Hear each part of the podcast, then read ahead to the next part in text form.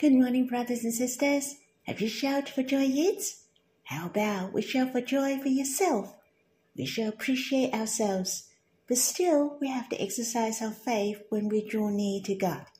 He is invisible, but when we draw near to Him and pray to Him, do you know how happy the Father's heart is? Though we cannot see God, we deeply trust that Abba, the Lord, are so real, so we shall come before Him happily. On the other hand, we also trust that Abba and the Lord loves us so much. They really want to bless us so that we have such faith to draw near to Him. God is very happy and He welcomes us very much. So you shall clap your hands for yourself every day. We draw near to God every day to please Him every day, and you will be nourished for sure, for He is the gracious God. How about we sing a hymn? It's in God's Family Hymnal, the ninth, Song 39, Live by Faith. There's no English version, so we'll read the translation. By faith, turn from weakness into strength. By faith, shut the lions' mouths. By faith, extinguished all flaming darts of the enemy. By faith, I speak. By faith, out of his heart will flow rivers. By faith, to accomplish the great things. By faith, singing and praising. By faith, glorify God. By faith, received the promises. By faith, to see God's glory. By faith, receive the abundant supplies. By faith, shall never fast.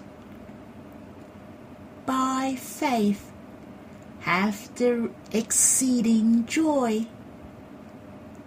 By faith enjoy the perfect peace. By faith God delights in us. By faith walk with the Lord.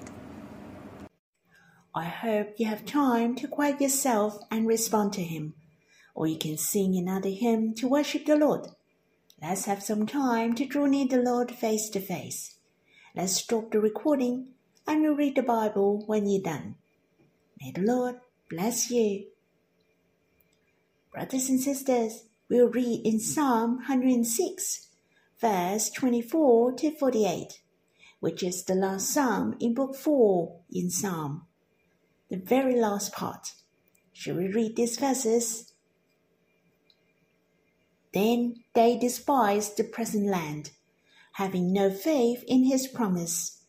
They murmured in their tents and did not obey the voice of the Lord. Therefore he raised his hand and swore to them that he would make them fall in the wilderness and would make their offering for among the nations, scattering them among the lands.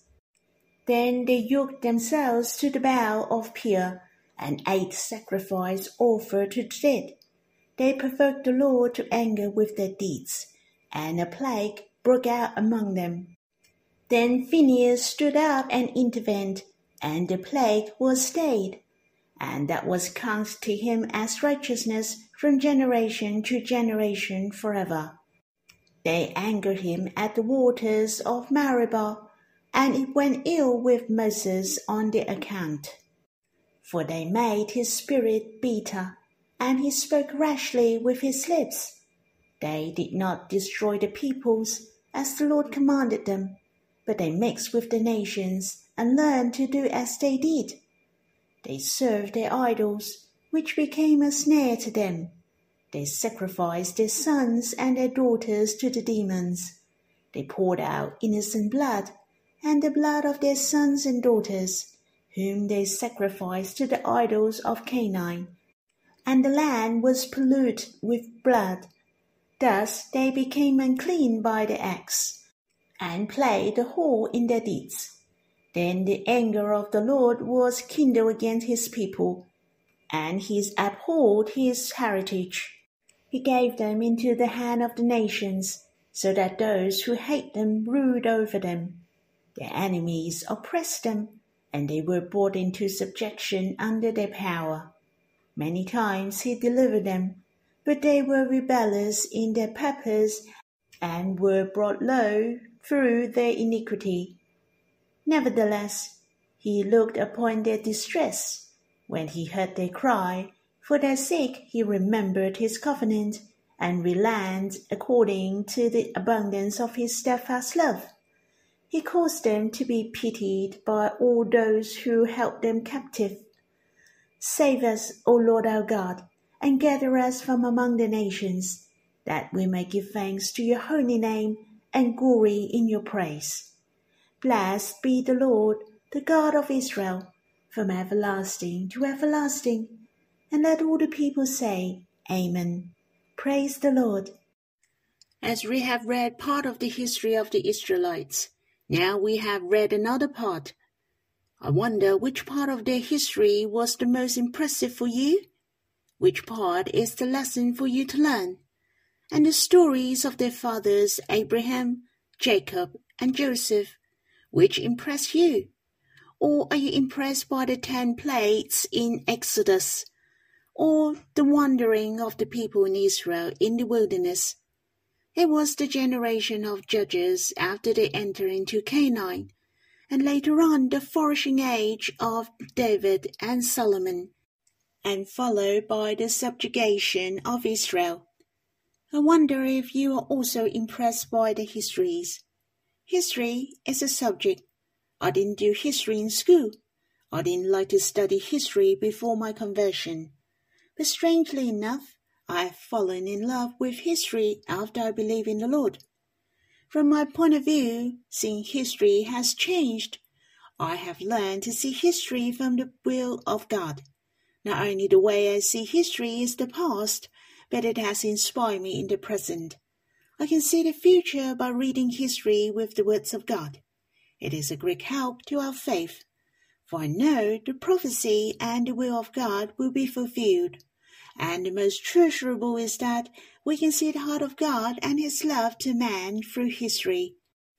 The later part of Psalm 106 speaks of what the Israelites went through was miserable. In fact, the Israelites meant to be very glorious. Yet it was sad to see what they have encountered for thousands of years. As you can see through the verses, God is faithful, and it has shown to the Israelites that his love is the same. God would not violate himself and the covenant he made with the Israelites. As you can see how God led the Israelites out of Egypt through the verses, how he kept them in the wilderness, Yet the verses declare how the chosen people of God had rebelled against God again and again. They sinned against God. They didn't remember the wondrous deeds of God and his steadfast love in abundance. The Israelites reached by the Red Sea. They blamed God. Yet he delivered them from the hand of their enemies, though they were faithless. He divided the Red Sea they saw such a great sign, then they believed the word of God. They sang and praised him. Yet soon they passed through the wilderness, but they had a wanton craving in the wilderness, and put God to the test in the desert. They even challenged the leaders, Moses, who was chosen by God. They make a golden calf in Horeb. Had not Moses, I'm afraid God would destroy them all. Yet they continue to commit adultery and provoke the Lord to anger for their deeds. And a plague broke out among them. Then a man named Phinehas stood up, and the plague stayed. It is worthy for you to read this part of the history. It has revealed again the love of God to men. He always raises men up to help them. He used to deliver them with signs and wonders. The steadfast love and mercy of God has not ceased at all. There were many bad things of the Israelites in this psalm. This psalm was not nourishing or an enjoyment to read, but there are treasures among the bad things. What I have enjoyed were these treasures. Let me share with you two meditations. Firstly, I was thinking what was the key issue of the capricious Israelites. Were their complaints due to the difficult situation or is the nature of this nation weak? Are they particularly fussy or hard to please? Or they have stayed in Egypt for a long time, where the culture of Egypt was a great influence to them? The practice deeply rooted in their hearts? Hence, they were erratic. In fact, I didn't want to find excuse for the Israelites. It may be the minor factors I have mentioned but the most crucial is their disbelief. In verse 12 mentioned, Then they believe his words, they sang his praise. That means they only believe at that moment. That means they were disbelieving in the past. Disbelief is the key. In verse 24 mentioned again, Then they despised the present land, having no faith in his promise. As we have read in the beginning, it is the reason for the disbelief of the Israelites. Then they despised the present land, having no faith in God's promise again, for they didn't believe the land of Canaan was promised by God. Even they didn't believe the land of Canaan was good, even though they sent twelve spies for the inspection. After they knew it was good, a land flowing with milk and honey, yet there were ten spies said, We're not able to go up against the people, for they were the giant. Only Caleb and Joshua were strong in faith. The giants were like the grasshoppers to them. It was their food given by God. It was a pity that the Israelites didn't believe them. They didn't obey to the voice of God and murmured so God swore that the people in that generation shall not enter into the land of Canaan, except the faithful ones, Caleb and Joshua. The rest would die in the wilderness. Not only their fathers, as well as the Israelites at present, would make their offspring fall among the nations, scattering them among the lands. It was written in Psalm 106, verse 27. Though God has given the laws to the Israelites, still they didn't believe. They didn't listen and commit adultery with idols. They did the abominations in the eyes of the Lord, not only in the wilderness, in the land of Moab, and even after they entered Canaan. They mixed with the local women, learned to do as they did. They worshipped and served idols. They poured out innocent blood and sacrificed their sons and their daughters by fire. They communicate with demons and offer themselves to the idols. God kindles his anger against them. Hence, it is written in verse 34 to 41, which is also the background of this psalm. It declared the sinful acts of the Israelites against God. Hence, the anger of the Lord was kindled against his people and he abhorred his heritage. He gave them into the hand of the nations. The Israelites scattered in various places. The psalm was written under these circumstances. The psalmist repeated this history in order to awaken the Israelites, make known to them their situation was due to their disbelief. This psalm has shown to us the greatest problem The key issue of man is their attitude to God. Does man believe in God? Does man have faith towards God? The Bible describes an evil heart of unbelief. It is evil. It is very bad. And God really hates it. And people who are in disbelief does not want to obey the words of God in verse 24 and 25 have proclaimed the problem of the Israelites. Having no faith in his promise, they murmured in their tents and did not obey the voice of the Lord. Brothers and sisters, it is a good reminder to us. What we need most is to come before God, to hear his voice and have faith in his love and his heart to us. To draw near to him, and this is the real faith Many people think once they believe in the Lord, then they have faith. That's not true.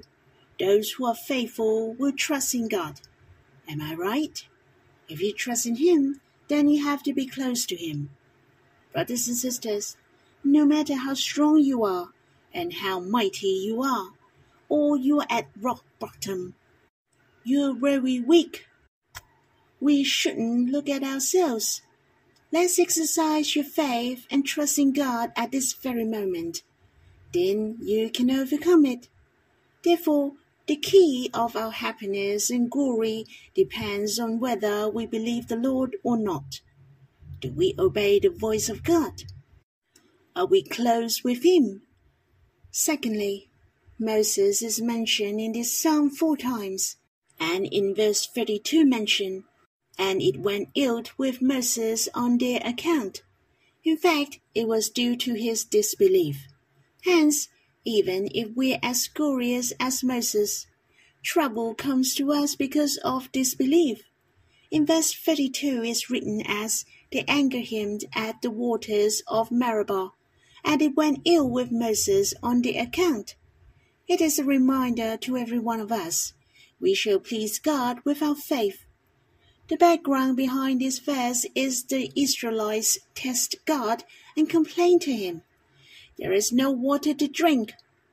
Moses and Aaron gathered the people before the rock. Hear now, you rebels. Shall we bring water for you out of this rock? And Moses lifted up his hand and struck the rock with his staff twice, and water came out abundantly. In fact, the way Moses lifted up his hand and struck the rock with his staff twice was not the instruction of God.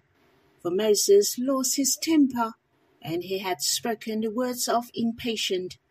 In fact, God instructed him to take the staff and tell the rock to yield its water. All he needed to do was to tell the rock to yield its water. God didn't even ask him to scold the Israelites.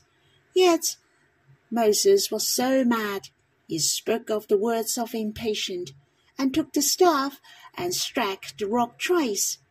Though the rock yielded water, yet God was not happy about the disbelief of Moses. He didn't obey the words of God. As I could see the severity of God from this incident, God is not mocked. We shall respect God. We have shown our faith by honoring Him. We believe the words of God. We believe His love and all His arrangement is the best. God loves us to have the fullness of faith in Him. Moses got into trouble through this incident. Yet I could see the love of God to Moses, which has touched my heart. God had to be strict to Moses, for Moses committed the big mistake of his disbelief. Yet God still loved him and the personal relationship between God and Moses has not changed.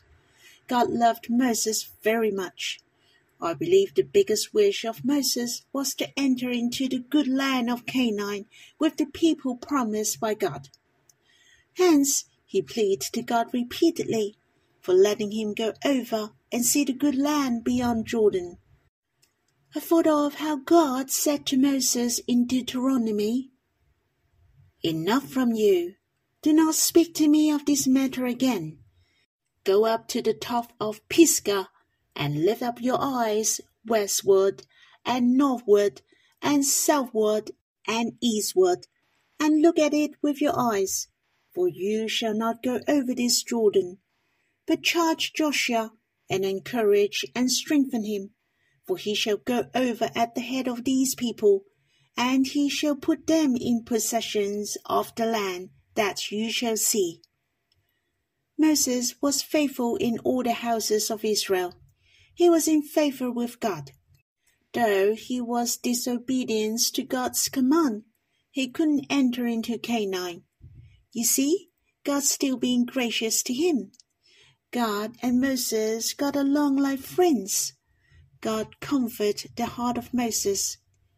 When Moses was 120 years old, God asked Moses to go up to Mount Nebo God showed him the good land of Canaan where the Israelites would gain. In fact, God is very gentle and romantic. He led Moses to the mountain and hiked with him, to enjoy the scenery with him, and pour out his heart to Moses. No wonder the Bible said Moses is the close friend of God. He used to speak to Moses as a man speaks to his friend. Remember when Moses was in such an old age, his eye was undimmed. Hence, God showed him the whole picture of Canaan. It was clear at a glance. He could see crystal clear. And the most precious was, God saw it with him. Do you admire Moses? As you can see, God has a personal love for Moses. On the other hand, Moses valued much about the presence of God.